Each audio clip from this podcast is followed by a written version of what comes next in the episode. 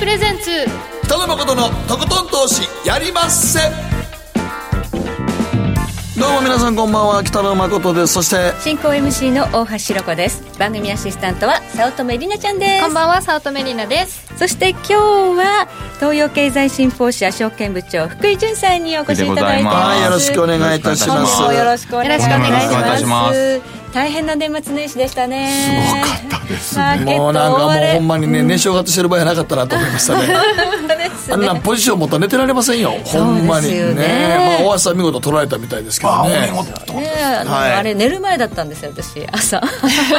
普通は起きてる普通はおはような時間ですけどはいあのもう寝る前直前に寝ようかそなろとそろ寝ようかなと思ったらおっとっていうまあショートしてたでしょシそョのート前しにてたショートしてたね5ドル円とユーロ円をショートしてたんで、はいはい買い戻せ買い戻せっていうねいうことであの時でも結構さっとしてませんさっとしてうわ全然最初はもう叩いても叩いてもはい買い戻しできなかったんですけど、はいずーっとやってたら、まやあっとちょっとレートはねかなり戻ってたんですけど、はいはいでもドル円よりは5ドル円とかの方がタイトに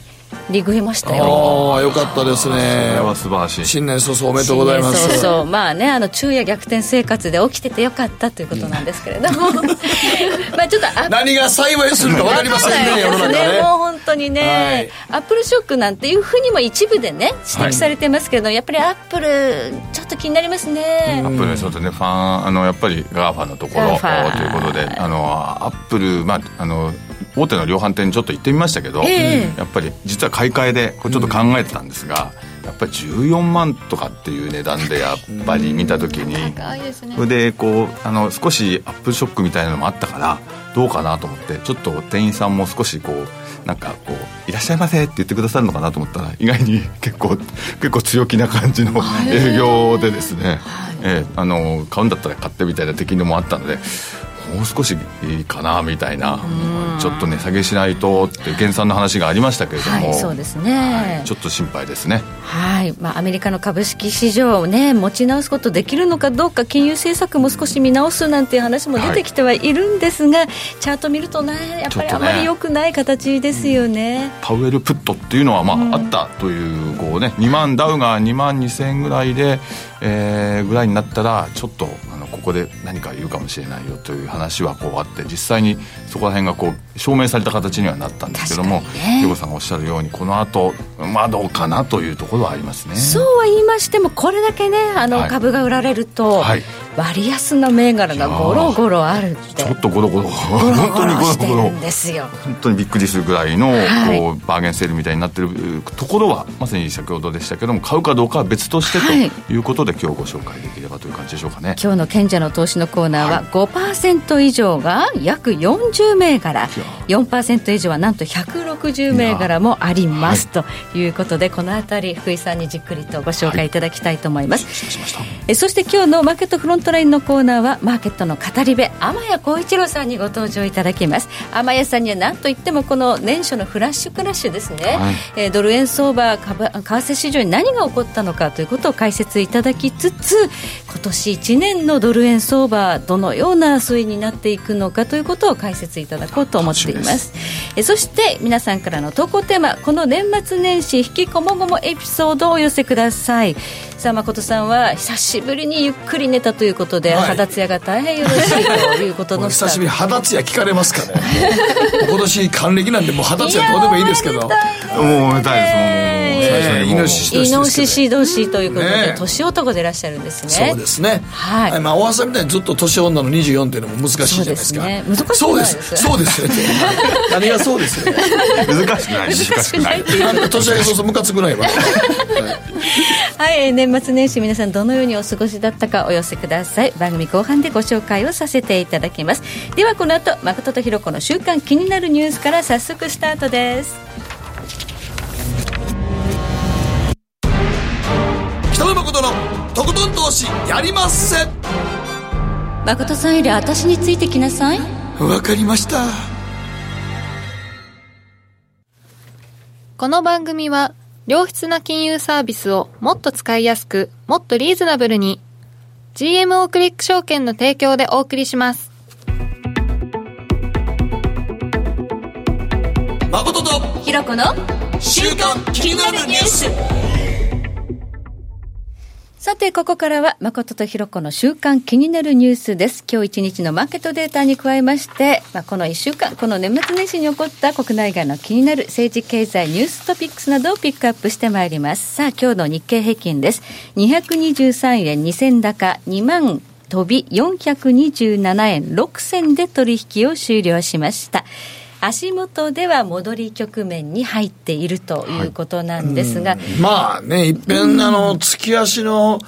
5年移動平均線にタッチしたんでね、一旦の調整はまあ、1万8900円ぐらいでね、はいタッチしたんで、一応まあ、1回の調整は終わったかなと思いますけどね。 50ヶ月っていうのはまさに非常に長く見てるスパンですしスパンですからねはい、それからあとボリンジャーでもいつもだとマイナス2シグマぐらいでとどまりますけどマイナス3シグマぐらいのとこまで突っ込んじゃいっいっ行たんですぺねん行ったんでかなね。りですあのもう本当に極限まで触れたいうなとというところがあったと思いますので一旦はもうこれで反発通常相場だとよくね PR がはい指摘されるんですが、今回は PBR PBR と PBR だって1倍割りましたからね、一旦。0.99ですからね。はい、1万9000円前後というところを割ったというところになってだからさすがにあそこはもう思い切って買いやったんですけどね、先物なんかは買っねた。人がそこでドンとあの結構あの買いますっていうふうに私にこう LINE でほあの言ってくださった方は何人かいらっしゃいましたですねなんかあの背中を押して欲しかったらしいいやいや、です。多分でしょうね 買ってもいいですまかあとかって言われてもびっくりしたんですけまあどまあまああれね、あそこで5年移動平均線にタッチしたってことは、一応はまあね、買える水準にはあったんですけども、まあ、落ちてくるナイフを受け止めなければならないっていうのは結構怖いちでょっすとからね。怖いで怖いですすよよねねやっぱ逆張りするわけですから真ね剣地で羽取りをりなちゃんやれるみたいな落ちてくるナイフ落ちてくるは、ナイフパーンと取り抜いてね、怖い。血だらけになっちゃうみたいなねズボンっていうね、こともありますからね。まあ今、あの、戻ってきたとはいえ、さあ、高値奪還というような相場になるかどうかは、まだいろいろリスク要因もありまいすかやらーねまあ、ねチ。ャート的にも9ヶ月移動平均線、こう下向きになりましたんで、はいちょっと厳しいですよね。。はい、足元は米中の時間給の貿易交渉というのが、ね、今やって終わって、なんかこう、発表を待ってる待状ってるという況なんですが、ことでなんか出てこないですね 全然出てこないどようね。なってんのかなっていうのは。壁の話とかいろいろね、こううんあのトランプさんがおっしゃったりとかはいいうことで、こう今のところは今度はいいニュースだけを見るようなこう今マーケットになってきてるので、当面こう悪いニュースがこうなんか出にくい雰囲気にこうある感じなんですけども、はいえー一旦まこさんがおっしゃったようにこう戻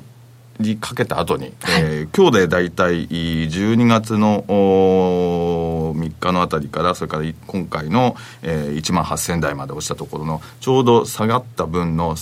38.2%戻しとフィいうボナッまあ、いわゆる3分の1一戻しですね。はい、3分の1をちょっと超えたところをこう達成して、まあ、半値のあたりまで戻るかどうかぐらいっていうのが、あの日経平均で言ったら、一つはあの戻りのめどになるかどうか。 2万1300円か、その辺ですそうかかね。 2万まは2万800から2万1000円ぐらいですかね。大体あ、そこそら辺のそとこころでしょ戻るうかと。ちょっとなんかまだ、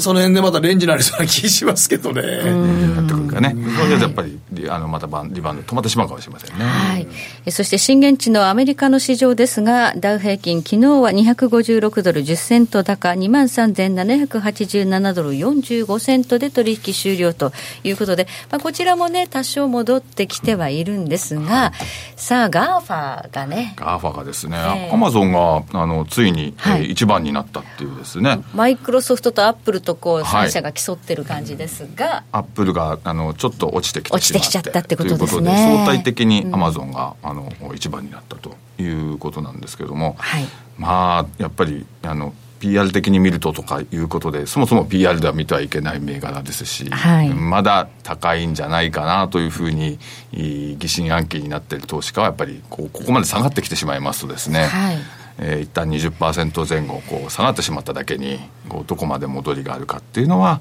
ちょっと難しいこういちょっと考えねこう視野あぐねるところですね。今、はいアメリカのラスベガスでイベントが、はいはいええ今ちょうどあのおーコンシューマーエレクトロニクスショーってやつですね、はい CES ってやつセはスいってやつですけれども、はい今ちょうど開かれていて、ええいろんなあのおーハイテク企業がそうですねええはいあの家電見本市的なところからもっとこう出してえハイテク企業がこうどんどん出てきてるわけですけれども、はい今回はいろいろ異変が起きていて、ええね、その中国の企業のプレゼンスがやっぱり米中の貿易そうなんですってえね、え中国がずいぶん減ってるみたいですね。。はい、っていうこととが一つと、はいそれからあとやっぱりあの我々としては日本企業はこう結構その気になるとこどろうですけでどすも。か存在感なんかは。存在 感があの今東洋経済からもいろいろあのおレポートえレポートをですねこうすべくですねえ今一生懸命取材に行ってるんですけども行ってらっはい、しゃるあの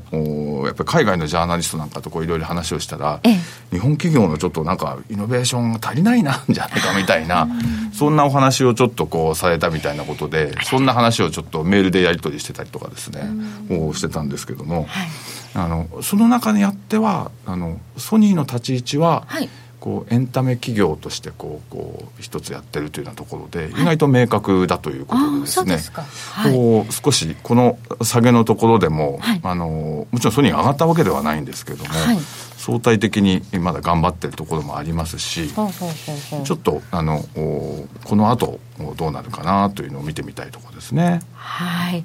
ソニーの株価は今日はね37円ぐらい高くということですが、だいぶまあ売られたことは売られましたね。五千強で。 12月25日には5000円割ってるんですはいね。こうではい。もうその戻りがどうなるかということで反発力がどれぐらいかということではい。それだけ評価はあのまあまあ悪くはないということだったのでちょっと安心したようなところはあるんですけどもね、はい、はい、ということで、まあ、いろんな企業が、ねまあ、出展しているこのはいイベントですが、まあ、それとは別に今日は後半では、えーまあ、利回りの、ねはいい、い銘柄がゴロゴロあるということゴロゴロあるでということですねそのあたりご紹介いただきますので、引き続きよろしくお願いいたしますではここでりなちゃんがこの1週間、気になったニュースピックアップお願いします。はい、えー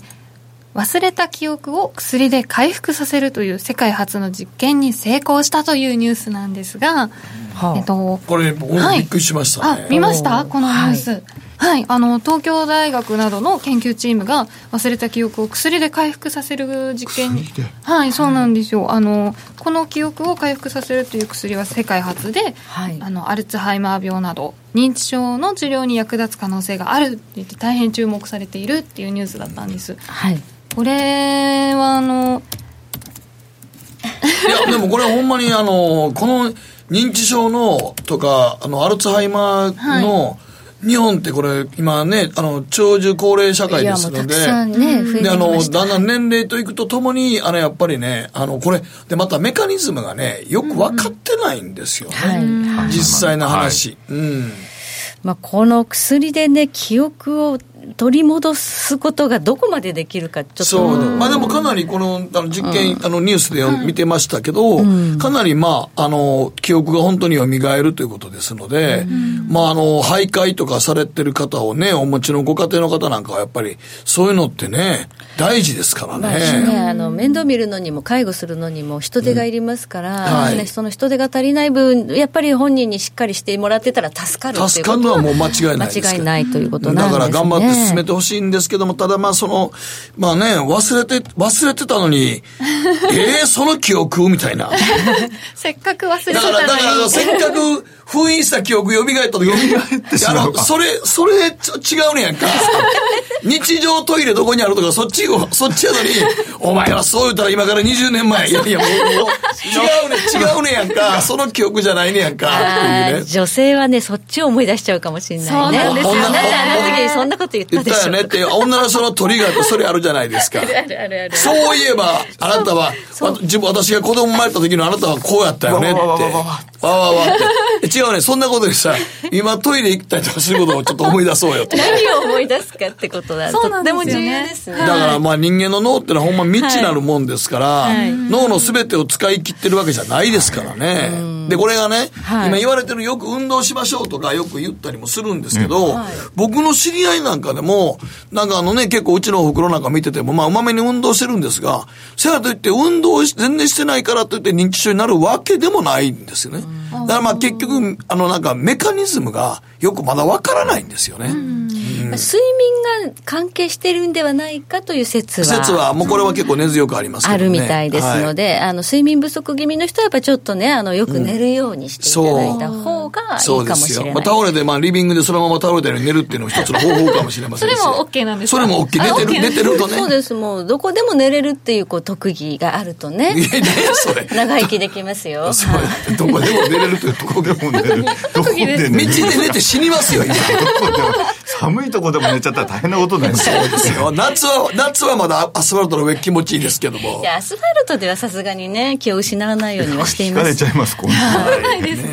まあでもちょっとしたこれから、まだまだこれからね、いろんな実験を繰り返していくでしょうけども、はいまあ非常に、まあいい薬のそう開で発すにねなるかなと。はい期待したいですよね期待したいですよね。やっぱり日本の場合特にもう今、長寿になってきてる。高齢化社会いやだから、あの認知症っていうのはやっぱり年齢を重ねれば、あの昔ね、こんだけ認知症がそんなに人が多くなかったら、なぜかって平均寿命が短かったからなんですよ。人生50年ってね昔そうそそうう。なん浪ですね江さん54です から。えあそうなんですかそうや。浪江さん54歳ですからね。ちょっとねこのねこうそうこうちょびちょびちょびっとこうあの頃は頭にちょびちょび55歳定年ですかあんなイメージだらっ、たんですよね定年ですから人生65ぐらいでしたかはらい、それが今人生100年時代ですから、当然、あの認知症の確率は上がっていきますからね。はい。はいまあ、保険とかいうスキームもねあのこんなに長生きする設定じゃなかったんですよね。終身といってもどこまでの終そう身なかんみでたいなとすこよろね。がありますすよねはいということで、誠とひろ子の週刊気になるニュースでした。この後コマーシャルを挟んで、マーケットフロントラインです。北野誠のとことん投資やりまっせやりまっせって何語ですかさあ、エミさんどうしたの僕最近考えてしまうんです毎晩月を見上げるたびに僕の将来はどうなってしまうんだろうって同時に思うんですこの虚しい気持ちに寄り添ってくれる女性がいたら好きですで、よくないシンプルにわかりやすく GMO クリック証券すると川上からどんぶらこどんぶらこラコって何桃が流れてくる音だよじゃあかぼちゃはこ天ぷらこ天ぷらこかな唐鳥は揚げこ唐揚げこパパおやすみ置いてかないで頑張るあなたを応援します GMO クリック証券占えましたぞあなたの未来えどんなあなたは努力次第で大きな成功を収めますただし野菜中心の食事と早寝早起き適度な運動をして健康なんだよに注意をしていれ、ば母ちゃんのセリフと一緒じゃん。未来は自分で切り開く株式 FX は GMO クリック証券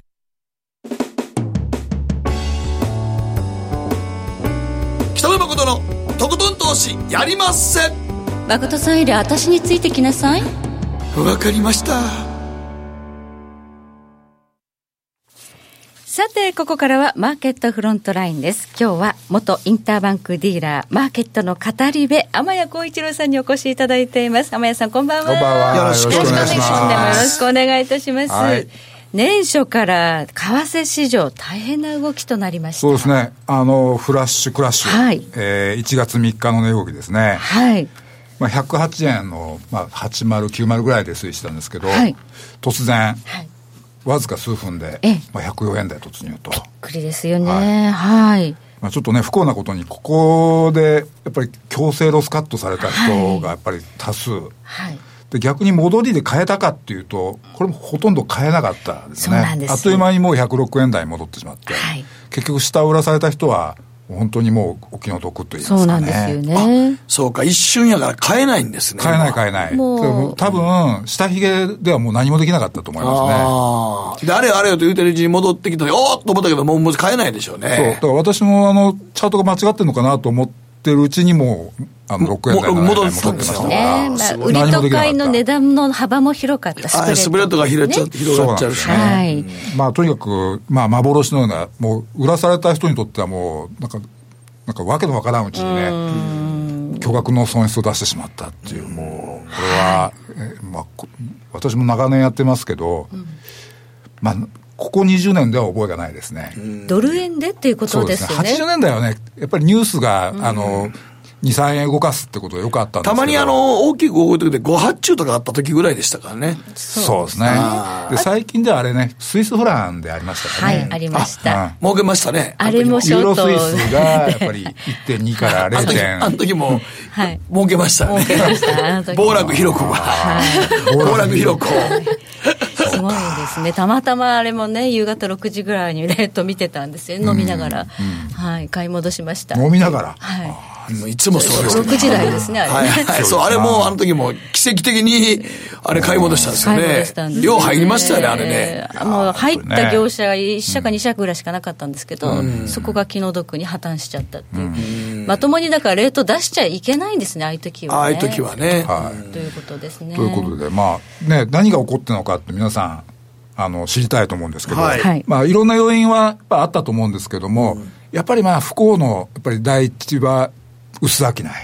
あ、正月の3日、まあ、これまあ、基本的には休みですからね。であの東京の銀行は、まあ、一応、誰か一人休み当番が詰めてると思うんですけど、まあ、基本的にはあのオーダーを執行するだけ、マーケットメイクはしないです。で時間帯も悪かったですよね、7時ですから朝ですからねシンガポール市場が空いてない、でシドニー市場とニュージーランド、はいまあ、どう考えてもドル円のサポートする人、誰もいないですそようねで。すね。オセアニアですからね。はい、だから多分ちょっと動いたらもうすぐみんなサポートやめてしまうという、まあ、そういうマーケットです。はい、であとはあのアルゴリズムって言われてるうん反応ですね、はいまあ、特定のその状況条件がそのヒットすると自動的に発注するという、まあ、そう機械にいう、よる動きだったってことですかね。うん、あのそれは大きな要因だったと思います、はいでもう一つ考えられるのは、まあ、そういったシステムを集中してあるいはどっかがその暴走してご発注を出したっていう可能性も捨てきれないですね、はい例えば一桁違う注文を出したとかねシステムエラーではいであとあのこれだけお短時間に大きく動くとやっぱりそれまであのマーケットメイクしてたところもやめてしまうんですねはいで要するに人力に切り替えるっていうことですね要するにまあ価格を出さないということですそうかね。あの、はい普段マーケットが正常な時っていうのは、もう AI で自動的に、はいあの 2way プラスを出してるんですけども、ええ一定以上の動きになると人力に切り替えるんですよ、はいその瞬間にやっぱりパッとプライスがなくなってしまうんですねそうですね。だからやっぱりね、このいろんな悪い偶然が重なった、まあ、いわば空白の瞬間、まあ、言ってみればね、あのちょっと古いですけど、江川と小林のトレードが成立した空白の一日みたいな、そんな偶然が発生したんで す大よ。橋さん、わからなくて、いだいや、大ぶ丈夫ですだいぶ古いですねもう、あれ、だいぶ古いです、だいぶ古いですええええいや、本当にこう、だいあれを思い出しました、私は。そんな瞬間があるんだ、はいっていうことですね。ということで、ドル円ではめったに起きない。はいけど、まあ、たまたまいろんな不幸が重なって起きてしまったと思います。はいでアルゴリズムっていうのは大体あの最近ですとねあの株式市場初のことが多いですねはいだから今回、まあ、犯人扱いするべきかどうか分かりませんけどやっぱりたまたまアップルアップルのそのはい業績見通し下方修正があって、ええ時間外で株価がものすごい下がったと、はいでそれがやっぱり引き金になって株価が一定下げたら円を自動的に買うっていうプログラムがやっぱり発動されたんだろうなと、うんまあ、状況的にはそういうふうに、まあ、考えざるを得ないですよね、はいでしかもまあアルゴリズムって大体いろんなとこが似たようなあのロジックで動いてるので、まあ、同じ時間に同じ方向で集中してしまったということだと思いますね。はい、それからだいぶねあのロスカット注文が引っかかったっていうふうにもはい言われてるんですが、はいオプションなんかもはい随分絡んでたんでしそょううですね。あの、真っ先に、あの、思ったのは、はいやっぱ105円の、その、トリガー、まあ、バリアオプションといいますか、ノックアウトオプションというか、はいまあ、我々の業界でよく言ってるので、バイナリーというやつですね。はいよく、あの、仕組み債なんかに埋め込んである。105円のちょうどがついたら、利回りがいくらいくらになります。はいところがつかなかったらあのいくらいくらですっていうような、要するにあの条件付きでその収益が変わってくるような、まあ、そういう投資商品がありますと、ええそれに大体絡んでいくのが為替のバイナリーオプションなんですね、はいそうすると105円がついたら何かが起こるっていうようなオプションが、まあ、大量に並んでた、はいまあ、いわば地雷のようなものだったんだと思うんですねでやっぱりそれをつけた後、まあ市場が落ち着いたところを見るとやっぱりそこにものすごく大きなものがあってで、えーそれを仕掛けた人間からするとやっぱりそこでうまくこうまあ、食い逃げしたっていうところなんだと思うんですね。 105円っていうのがやはりかなり節目として、やっぱりあの投資商品なので分かりやすい水準にトリガーを設定することが多いんですよ、はいだからこういう5の倍数とか、はい50銭の倍数ってとこには、まあ、必ずこういうものがあると思った方がいいですよね、はい、それがまあうまいこと引っかかったっていうまあ、非不幸にしてねそれはだから薄い商い、まあ、はい薄い商い、流動性が低い時間帯だったからこそ起こっちゃったってことですかね。そうですね、あとはやいっぱり105円が接近した時に、やっぱり参加者のオプション買い手も売り手も、はいやっぱりもうつけに行こうっていう動きがやっぱりどうしてもヘッジで出てきてしまうんですね、えでつけた後、まあ一旦目的達成ということで買い戻しが入る、その時今度もう引き潮のように一斉に今度はもう買い戻しが来るからそうそう今度は売りが全然なくなってしまうんですね全部さらってっえてしそまうのうですると、これはひげがばーっと出ていくそうわけですね。本当に津波のようなもんですねこれははいまあ、このようなものに巻き込まれてしまうと逃げようがないと、、はいい、ですからやっぱりもう今回、教訓としてね、はいやっぱりこういうことは、まあ、ドル円でも起こりうると、はいい、うことをやっぱり肝に銘じておく、はいで今回思ったのは、あのまあ、例えばですけど、スワップの、あの再当取りをするので、違うブローカーではい売りと買いを両立てしてる人とかいいると思うんですよね、まあ、スワップのいいとこで買って、低いとこで売るっていう、そうすると、まあ、値動きがあってもこれ、一見ね、あの大プラ丈マイゼ夫ロみじゃなたでいすにかね、はいところがこれ、それをやってて、まあ、適当な金額の証拠金を入れておくと、今回のようなので、買いの部分だけはいロスカットされてしまって、そうですね僕もこれいっぺんありましたね、ん両方やったことがあって両立てしてたら安心やろと思ったら、どっちかにつけた瞬間にバーンと強制で終わって、はい戻った時またそっちでバーンと振らされるんですよだから両ダブルで往復みたいな、両立てやのに、両立てやのになぜって株式ではちょっとないんですけどばあのこれは FX ではこれがあるんですよ株の場合はこれよくやってもどっちかであのこうもう動かないじゃんこうやってやってたら、はいっていうのは株の場合はあるんですが、あの FX の場合はどっちかつけた瞬間に強制ロスカットされちゃうんではいだから大奥みたくなことになりますからねだ、から思ったの経験があは、るんですか、ええはい、両立てしていてもやっぱりロスカットを置かなきゃいけない。おかおかなあかんです絶対僕も安心してやってた一時に日4、5円動くっていうのは普通あんまり想定してないんしてないからしてないですねだからもう、あの、賞金全部吹っ飛ばした時点で、はいあの強制ロスカットなんでね。そうなんですよ、まあ、ドル円一の、ね瞬でもそこにつけてしもったらロスカットさせられるんでね、ええまあね、金利差、スワップ狙いで持ち越してた方って結構いたってことですね。そうですね。そうですそういった人は本当に不幸としか言いようがない。はいあとやっぱりイベントですよね。はいイベントとあと流動性、はいマーケットのリリクイディティが低い時には、はいポジションを、まあ、ロットを減らすなりして、まあやっぱりもう無理のない、はいまあ、できれば私はもう年末年始とかゴールデンウィーク、はいあと今度ねあの 新元号に変わるときは10連休って言われてますから、どうするんでしょうね、マーケットね。まあ空いてるでしょうけど東京の人は少なくとも薄いですよマーケッね、トメやイっクはしぱないり。ですよ、うんはい。ですから、まあ、シドニーとシンガポールで、まあ、交代でオーダーを見るというような形になりますから、はいまあ、こう今回のようなここれほどのことは起きないでしょうけど、まあ、非常にリクイディティが低いはい状態になりますよね、まあ、そういう時はもう極端にロットを小さくするかあるいはもう一旦そのポジションはポ持ジションクローズするたずに、長期休暇に入るっていほ。うんまにあの10連休ってでも本当にマーケット関係者にとってはもうやめてくれよって世界頭痛いですね頭痛いよ為ね。替だけじゃなくて、やっぱ株も怖いですよね。怖いよ、もう。だってその前に一遍みんなポジションやめたいでしょ、やっぱり。そうですねで銀行はやっぱり、あのそうは言っても顧客がたくさんいますからやっぱり連休中ずっとあの有効なオーダーっていうのをずっと置いてるわけですよ、はいはいストップロスも当然ある、はいそうするとそれ誰かが見なきゃいけないわけですからね、はいでもヒヤヒヤですよねそんな時間そう帯でにすよこねんな動きが起こったらもう銀行のプロのディーラーといえどカバーできないですよできないでしょうね。もう慌てて売るしかしょうがないまあ、このね、ゴールデンウィークには、またこのようなことが起こるやもしれないという起こりうるということが今回分かりましたね注意しておきたいということなんですでもが、どうなんですかね、中長期的にはちょっとドル売りになりますかね。うん、今回あの、よく V 字型に戻るって、その後平穏に戻るっていうのが経験則的にも結構あるんですが、まあ、私は今回、伏線はもうすでに、もう去年の秋口ぐらいから、まはい。あやっぱりドル安のその、まあ、なんていうんですかね、潜在的な材料というか、そういう流れはできつつあったんじゃないかなと思っていて、はいまあ、それ、ちょっと今日いくつか材料持ってきたんですが。まあ、まず、あのーまあ、アメリカ経済の強さのまあ源泉というべき、はいまあ、米国株、まあ、ここがやっぱり明らかに変調を起こしてましたよね、はいまあ、去年の秋からのそのいわゆるハイテク4強のガファちょっとチャートがありますねガーファの、ね株価見てみると凋落といやうっことぱでりもうこれ週はい足で長いチャートですけど、はいまあ、明らかに過去数年のトレンドをもう崩壊させるような下落になっている、そうですね、まあ、トップから34割下がってますからねこれはもうベアマーケット入りって考えていいですかね、はいまあね、株の専門家じゃないですけど、やっぱりこれまで、まあ、あのスマホを中心にこう、ねあの IT の需要があって、はいまあ、それが市場が、まあ、飽和してきたってことと、やっぱ次のターゲット、まあ、テーマである AI がまだ、はい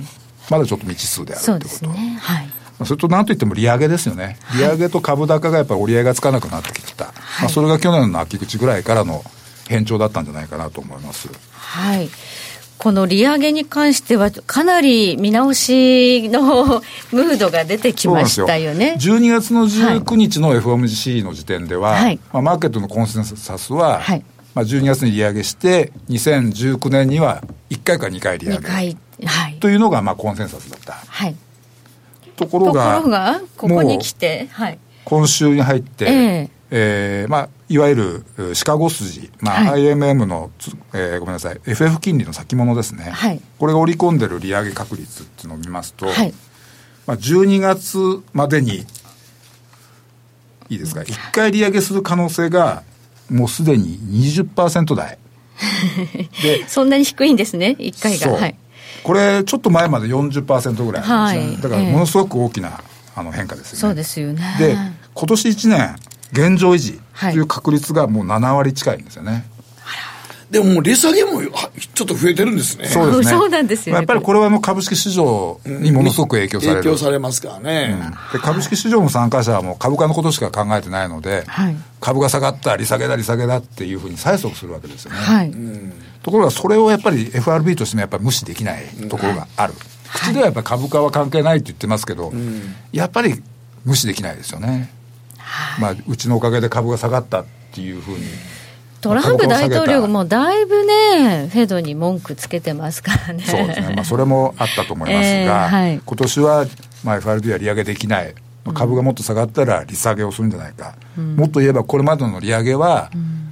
経済や株価に何かがあった時の利下げのバッファーを作るための利上げじゃないのかという人さえ,、さえ現れてるということですね。はい。まあ逆にまあ利下げできるぐらいの金利にはなってはきそていうますけ逆にれ言うども、とね。利上げしなけれええば利下げできないですからね、はいで日銀は利下げできないですからもうもうもう何も映ってないですかそうらね。逆に怖いのは日本ですよねそうですね何もできるもうカードが残ってないのでね、はい。緩和のカードがないというだけで、ちょっと円高のリスクもあるのかなっていう気はしないでもない、そうなんですよねところにアメリカが利上げしなくなるってことになると、そう、そうするとアメリカの株価は、まあ、ある程度持ち直すかもしれないんですけど、はい日本は逆に今度切るカードがないので、ええ結局マーケットとしては日本株売り円高っていうところをやっぱり次は攻めてくるもうもうこれ以上の金融緩和はないやろからね。まあできないこですよれ以ね上 ETF 買い続けていいんだろうかとか、ね、そういやいや、もう僕らももう今、そんだけ買って、これ、この後、閉じていくときどうすんのっていうのそうが、ですねもうありますよね。そうなんですよだから結局いろんなシナリオを消していった結果、はい最後にやっぱり一番良さそうなのが円高のシナリオなんですよ、ユーロ高でもない。ということで今年は、はいまあ、中期見通しとしては、はいまあやっぱりこの間のつけた104円が幻だったのかどうか少なくとも1回は試しに行くんじゃないか、はいはいははいい。この13月は104110ぐらいで、はいまあ、一度は加減を、まあ、試しに行くはいのではないか、でやっぱりドル円が復活するためにはまず米国株が回復しなきゃいけないんですけども、はいちょっとまだここは何とも言えないですよね、はいアップルもこの前、まあ、大きく下げて、でフェイスブックも大きく下げてまああのグーグルと、まあ、アマゾンは、まあ、若干持ち直してるようですけども、まだちょっと雰囲気はいいとは言えないですよね、それからやっぱり金利感がやっぱ落ち着いてこないといけない、はいまあ今年利上げないならないでいいんですけども、はい今ちょっとすごく動いてるのでそこが、でこれがやっぱりちょっとコンセンサスが少なくとも固まってマーケットが安心する必要があると思いますよねはいそれともう一つ投機筋のポジションがまだちょっとね円安にかけたポジションが残ってる節があるんですよね、はいこれ、えー資料の11に投機筋はドルロングでいはい、たでこれと例ありのあますね、のはい IMM の通貨先物のええ投機ポジションなんですけど、ファンドはいピンク色の棒がこれあの円売りポジションの量を示してるんですけど、はい去年のピークからあんまり変わってないんですよね10万枚ぐらいまだ残ってる、うんでこれがそっくり残ってたとしたら、まあ、先日の暴落で、まあ、これ相当の痛手を受けてるはずですよねこれ気をつけなきゃいけないのは最新のデータがそうなんです12よ月18日のですね18日時点のデータで止まっちゃってるんですよ、はい、政府機関がね今クローズしてるのでシャットダウンでデああそうかータ更新されてないんですよねだから彼らがこの、の間に何をしてたか、まはあいもちろん売ってるはずですけど、ん円を買い戻してるはずですけど、はいまあ、この規模から一気に、えー、土点でひっくり返してるかそれとも意外と耐えてるのかそこら辺ちょっと面白いですよねそうですねね10万枚ぐらいあった円ショートが今現時点でどのぐらいにやってるのかっはて、い、これがあんまりはいまだ減ってないとしたらこれは相当上値はもう重いと見た方がいいし、はい逆にもう土点で円ロングにひっくり返してんだとしたらもう彼らももう逆にもう作戦を円高に変えてるっていう変えてきたということ作に戦なり変ま更っすてかこらとになりますよね。そうするとここからトレンドとして、えーまあ、円買い、まあ、ドル安円高になって、まあ、いくはい確率は高まるでしょうね。はいまあ、チャートも冷やしレベルで見てもそしてこの長期のトレンドを引いてももう割り込んでますねそうですね、それと去年ドル円って10円しか動かなかった、はいまあすごくそのものすごく圧力鍋みたいな状態になってた、まあ、売りも買いもぐ狭いところでぐちゃぐちゃやってた、ところがそれが今回タガが外れたとすると、はいまあ経験則から言うとすごく狭いレンジで揉み合った後離れた場合っていうのはすごく大きく動くことが多い。だから今年はひょっとするとボラティリティが非常に高い年になるかもしれないし、まあ、状況から考えると上で荒れる可能性はあんまりないですね荒れるとすれば円高方向ドル安方向で荒れる可能性が高いんじゃないかなと思います、中期的にしたら104円から100等円というふうにまあ13月ですね13月ででもすね長いチャートで見ると、まあ104で止まるう保証はま保あ証はないと思じゃますしあ100円というのは2019年可能性としてはそうですね100円という人ももうポチポチ増えてきまそうですねあの珍しくはなくなってきました、はいただまあ、えー1月4日のような動きが、まあ、そんな頻繁に起こるとは思いませんし、ええああいう動きがあった後ってのはしばらく、はいマーケットもちょっと、まあ、ビビってしまってね、はいある意味ちょっとあまり動きがなくなることが多いですから、まあ、13月は少なくとも104110ぐらいの間で、まあ、あのやや春先まではそういうレンジそうをですね形成し、で1回は104を試しに行くような局面が見られるだろうと、ただ110を抜けていくにはやっぱり大きなエネルギーが必要になってくるだろうなと思いますよはい以上マーケットフロントラインでした北野誠のとことん投資やりません GMO クリック証券の魅力は何といっても業界最安水準の株式手数料さらに企業価値や業績が一目でわかる財務分析ツールマーケット動向をスピーディーにキャッチいただける充実の投資情報その他使いやすい高機能取引ツールを取り揃えており投資初心者の方にも安心してご利用いただけますまた GMO グループの株主優待を使うと保有株数に応じて最大2万9000円の手数料相当額がキャッシュバック GMO グループのお得な優待ぜひご利用ください株式取引なら GMO クリック証券 GMO クリック証券株式会社は関東財務局長金賞第77号の金融商品取引業者です当社取扱いの金融商品のお取引にあたっては価格変動などの理由により投資元本を超える損失が発生することがありますお取引をする際は当社のホームページや契約締結前交付書面で手数料などの諸経費及びリスクについて十分ご確認ください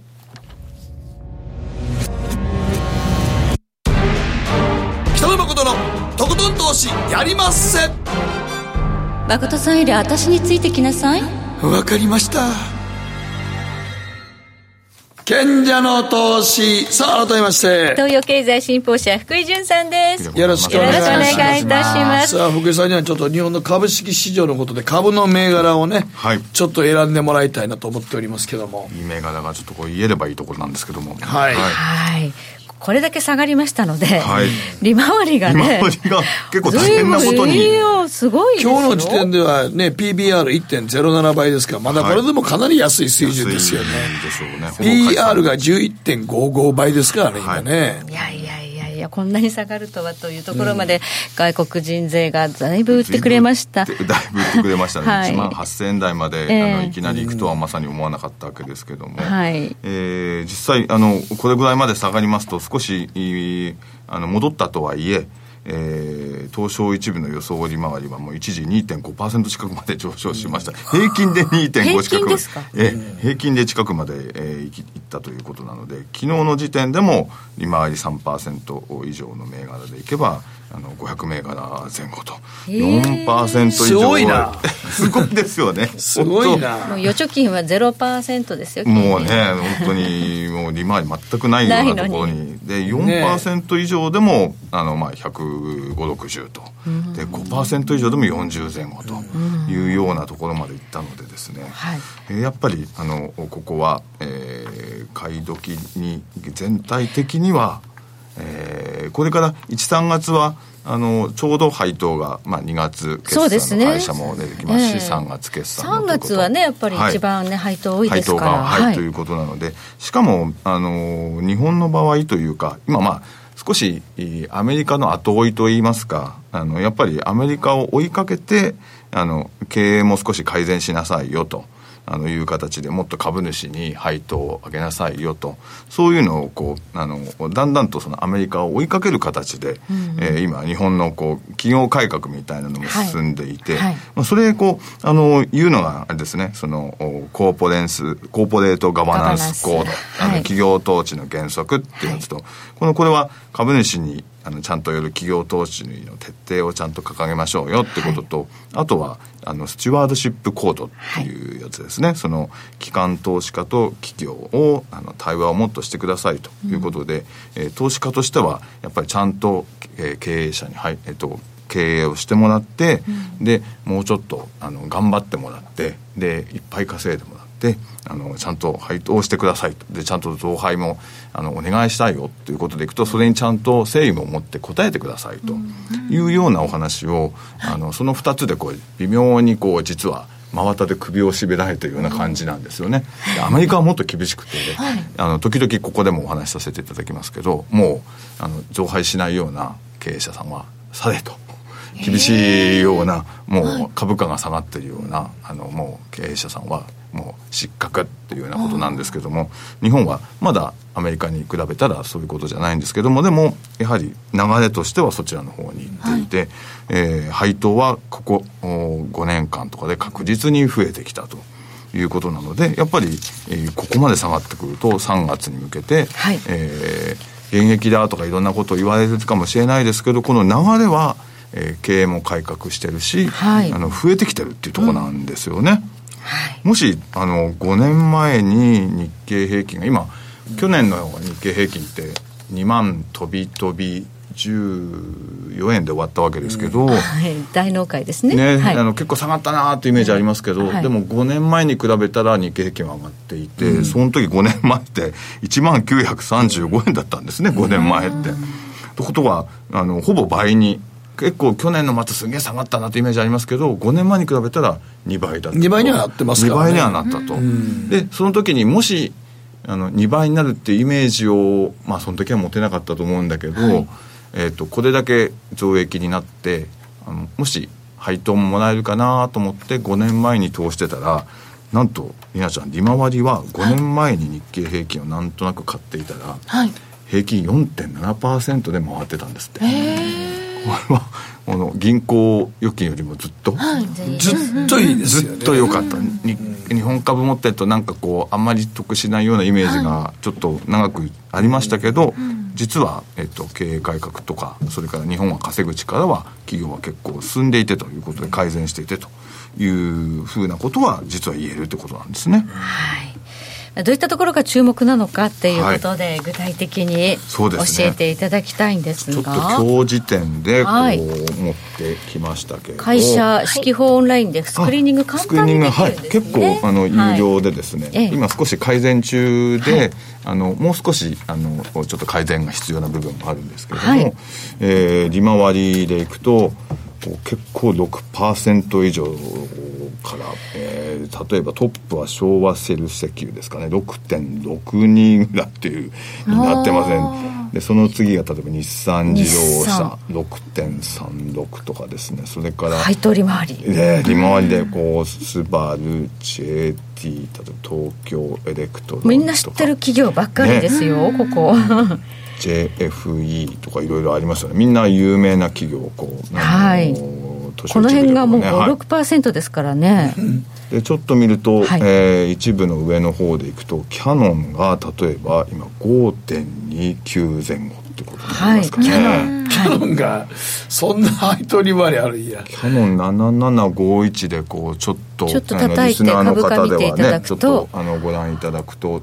えどこですかねチャ日足ートでね、すご少くし長めにちょっとここですから見見てていただけるとはいね、こういかがでしょうかねレンジの加減ですよ。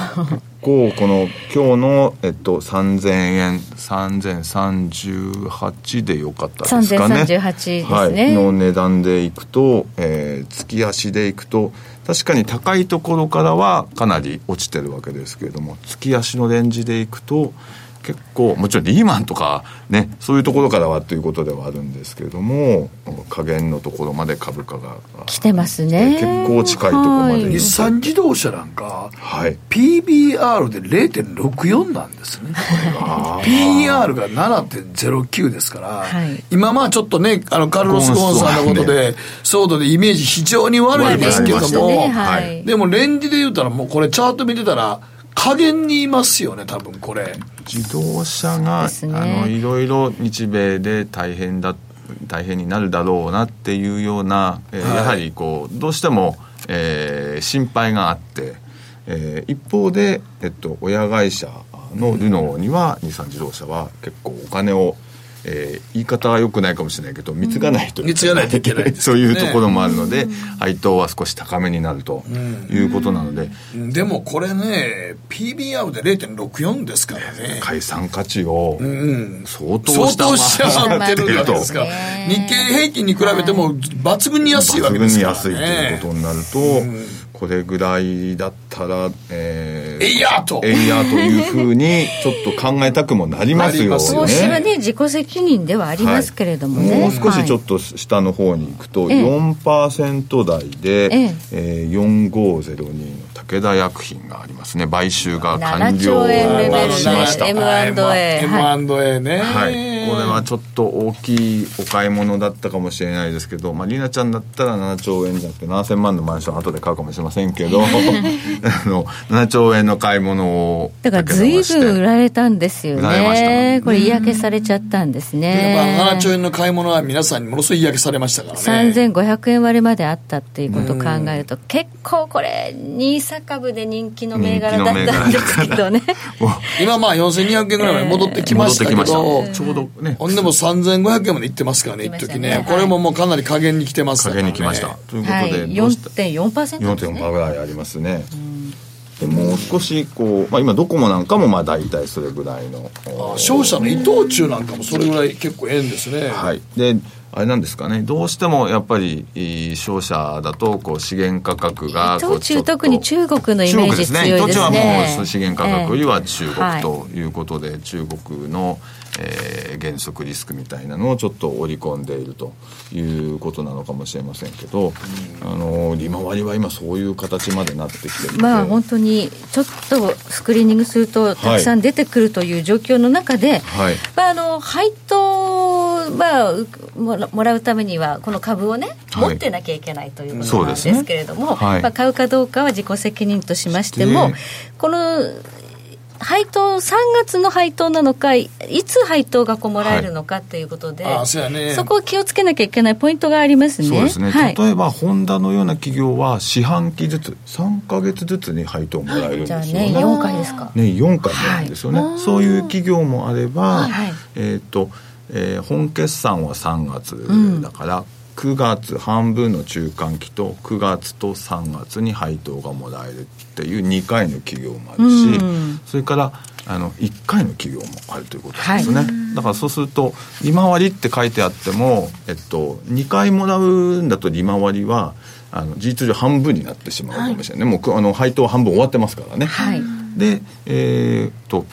3月に1回っていうような企業はその利回りはそのままの計算が効くので3月だけ持ち越しとけばね、はいい、いということになりますけえど。そういう利回りの高い銘柄をこう買うかどうかはいっていうことを、その利回りの回数に配当の回数に注目するそうですね注意するというのが一つ、はいはいそれからあと今、えっと、みんなでこう高い利回り予想の話をしてたんですけど、はいえやっぱり今言ってた企業の中って円高のこうがあるとちょっと先ほどのえ為業績を替のお話もありましたけど、はい、圧迫すると。業績が圧迫してで今期からもしかしたらその配当予想が、予想はあくまで予想だから、はいその配当が出ない可能性もありますと減配のリスクという減ことで配すのね。リスクがありますと、そういうことなのでこうちょうど今こう予想がいっぱい高いこうなんか数字が出たんですけども、その配当利回りが出ない可能性もあるので、はいその減配リスクに注意と、はいその2つには注意していただきたいなとそうですね、四はい半期配当だと4分の1ですからね、 4分の1になりますからねえー一括配当と、そこはちょっと調べていただいて、はい減配リスクもゼロではないということで、今ここに原稿に書いてあるあの、日産向けの自動車部品メーカーファルテックなんかね7215、はい、721これも PBR 見たら0.45ってもうなんか地銀とかなんかねすごじゃあいでもこれね地銀とかやったらまだ分かるんですけど地銀じゃないですからね製造言うたら部品製造会社じゃないですか、はいそこが PBR0.45 れなりに資産価値が資産価値もあるしそうちょっとびっくりするような PBR 出てきますちょねっとあのリーマンじゃないわけですけれどもおーもうあのやっぱり0.5割ってくるような企業っていう0.5のは割ってくるってのはすごいな結構あのやっぱり加減に近づいてるというふうに、えー企業によってはあの吟味をして、えー底値に近づいてるなというふうに見たいところですよね。はいということで、まあ、利回りがいい銘柄、ゴロゴロあると、そしはてい3月の,、ねあの配当が一番多い時期に向け多いて時、えー模索するには非常にいい時期かもしれないということですそうが、です減配のリスクと一括配当か四半期配当か、このそ辺こも、の、ね、はい、2つのポイントはい、調べていただければということですね、時計の針は11時21分回っています賢者の投資のコーナーでした北野誠のとことん投資やりまっせやりまっせって何語ですかさああらっしゃいご注文どうぞうーんと大盛りラーメンにトッピングでチャーシューコーンメンマ海苔それに味玉白髪ネギねあバターとワカメも全部のせ一丁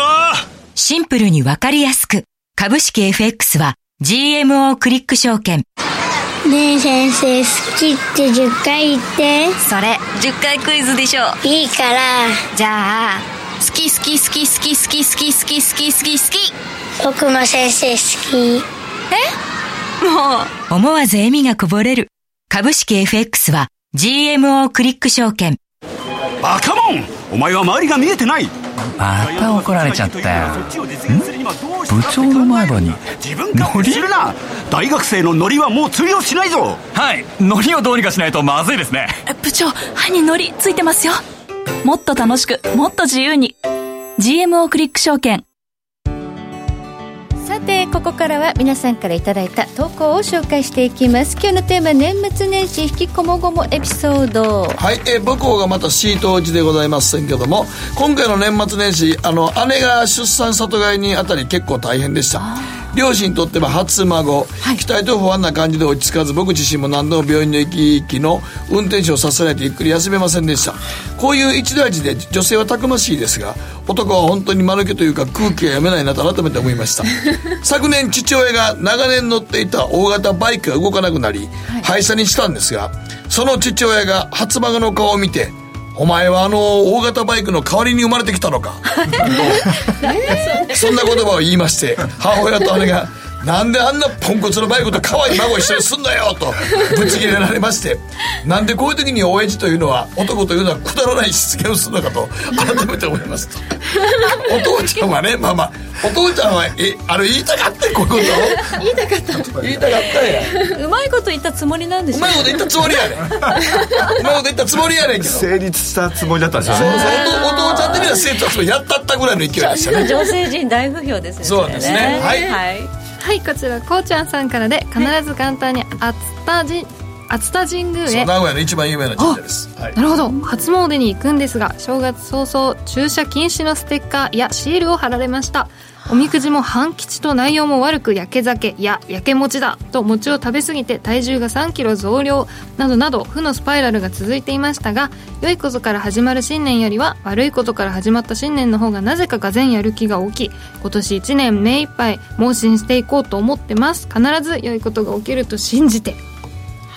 半吉ってあるんだ半吉ってありますねあるんですかあ見るたんですことない私出会ったことがないはい吉は出会ったことないですあほんま半吉ってあり吉まっすてよどこですか真ん中やろえ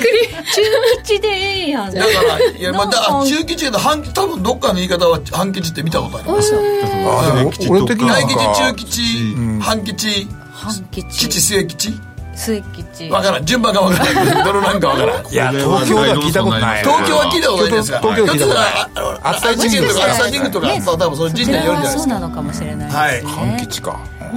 はい、まあ、最初ね悪いス判ター決じゃなくて判決ですよはいうまいこと言ったつもりそういや嫌いなこと言うじゃあこれ失は失礼言ない失言ねこれね失言失言はいえー続いては薄毛の太郎さんからですえー年末は心機一転を願って拭き掃除をしていたら大晦日に風邪をひき3日まで寝床で鼻をかみながらネットを見てたら例のドルショック寝床から飛び起きて出出動したのですがえー集中力が持たず結局塩漬けが増えた結果となりました正月は寝たままが一番ですよということであ風邪ひいたって方結構多かったかなという正月ですね冷え込みましたからねねえはいはい、時計の針は11時26分になるところです。北野誠のとことん投資やりまっせ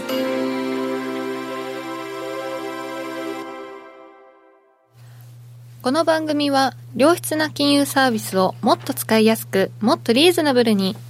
GMO クリック証券の提供でお送りしましたさて、はい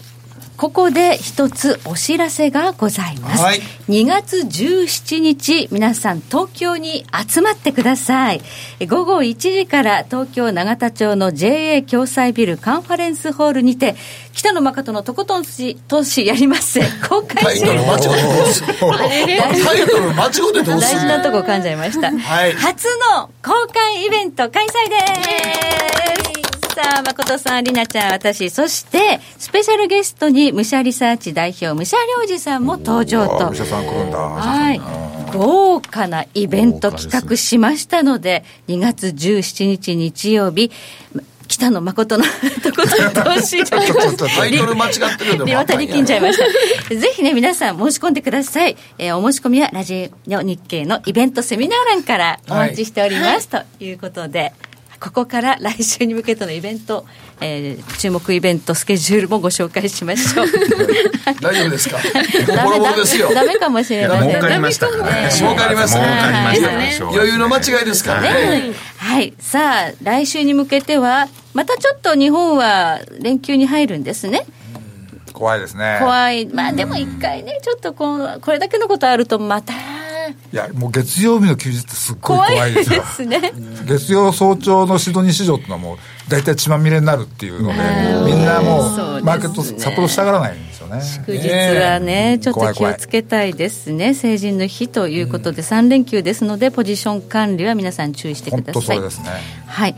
他は、まあ、米中がね、どうなるのか、時間給協議、ちょっとまだあの新しい情報が入ってない入ってないですけどはいまあ、これがどう出てくるかっていうのが目下ポポイントかな出さないことにしちゃったんですかね。どうなんですかね良さそうなこと先に言う人ですからねトランプトさラんンプさんはその後またぐしゃってやっちゃって上げといて落とすのはよくないですよねはい、えこの後延長戦でまたお二人にはいろいろとお話伺っていきたいと思いますが、一旦はここまでとなりますでは皆さんまた来週のこの時間にお会いいたしましょう、はいごきあげんよりがとうございます